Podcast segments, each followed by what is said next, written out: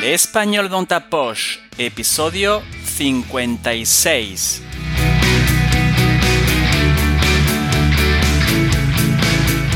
Hola, querido, querida oyente. Bienvenido o bienvenida al Español dans ta poche, español en tu bolsillo, de Profe de Flele, un podcast quincenal dirigido a estudiantes de español, especialmente a oyentes francófonos, a partir del nivel intermedio que quieren aprender y mejorar su español. Me llamo Fabi y soy profesor de francés y español online y examinador de DELE. ¿Quieres mejorar tu español? Yo te puedo ayudar con clases privadas o de preparación al DELE, también clases grupales de español general, así como de conversación. Solo tienes que entrar en mi página web www.profedeflele.es para ver los cursos disponibles. Bueno, Vamos al episodio de hoy. En el episodio de hoy te hablaré sobre cinco expresiones relacionadas con la primavera. ¿Estás preparado o preparada? Pues vamos allá.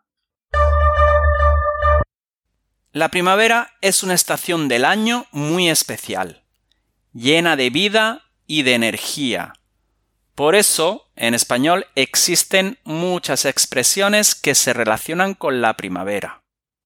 Empecemos con la primera expresión. Estar en la flor de la vida. Esta expresión se usa para hablar de una persona que está en su mejor momento, física y emocionalmente. Se relaciona con la primavera porque es una época en la que todo florece y crece. Por ejemplo, a sus 50 años, mi tía está en la flor de la vida. Tiene mucha energía y está llena de proyectos. Salir de su letargo. Letargo, letargie en francés, según la RAE, el diccionario de la Real Academia de la Lengua Española, el letargo es el estado de inactividad y reposo en que permanecen algunos animales durante determinados periodos de tiempo. También se usa para indicar somnolencia e inactividad. El letargo es una hibernación leve.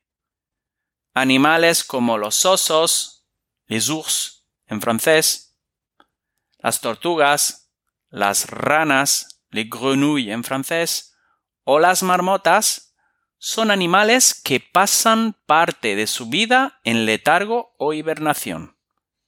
De ahí viene la expresión dormir como una marmota, ya que la marmota duerme mucho.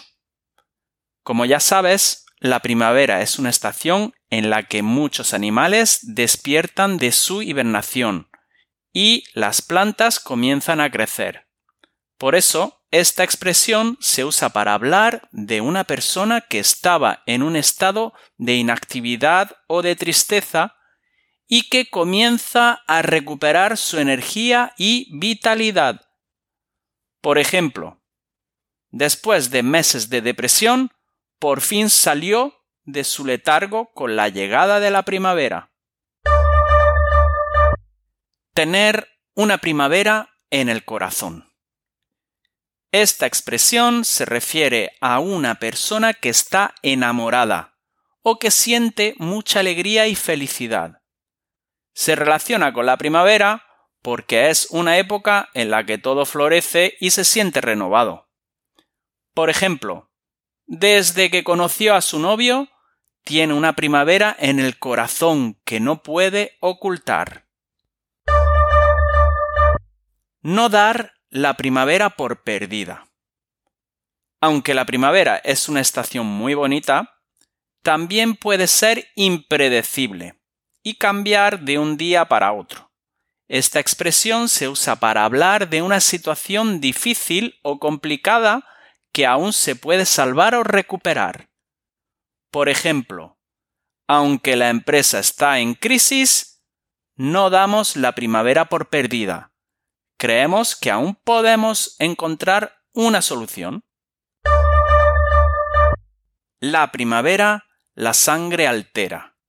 La sangre, le sang, en francés, es utilizada en diferentes expresiones, como por ejemplo a sangre fría, tener poca sangre, etc. Bueno, pues con la llegada de la primavera, muchas personas sienten un aumento en su energía y vitalidad. Esta expresión se usa para hablar de un cambio repentino en el estado de ánimo o en el comportamiento de una persona. Por ejemplo, cuando llega la primavera, a mi hermano la sangre le altera. Se vuelve más impulsivo y aventurero. También se usa cuando tenemos más ganas de mantener relaciones o ligar con otras personas. En este caso, se usa esta expresión para justificar este comportamiento. Por ejemplo, Mira, mira a Tom. Está ligando con todas las chicas que encuentra en la discoteca. Claro, la primavera, la sangre altera.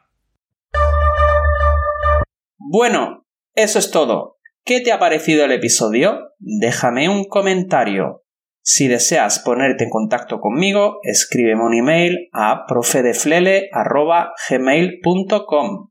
Si te ha gustado el episodio, déjame 5 estrellitas en iTunes y en Spotify. Compártelo y suscríbete a este canal para no perderte ninguna publicación. También puedes suscribirte a mi canal de YouTube y seguirme en Instagram y TikTok. En todos mis canales y redes sociales soy Profe de Flele. Esto ha sido todo. Espero que pases una muy buena semana. Muchas gracias por tu atención y nos vemos pronto. Adiós.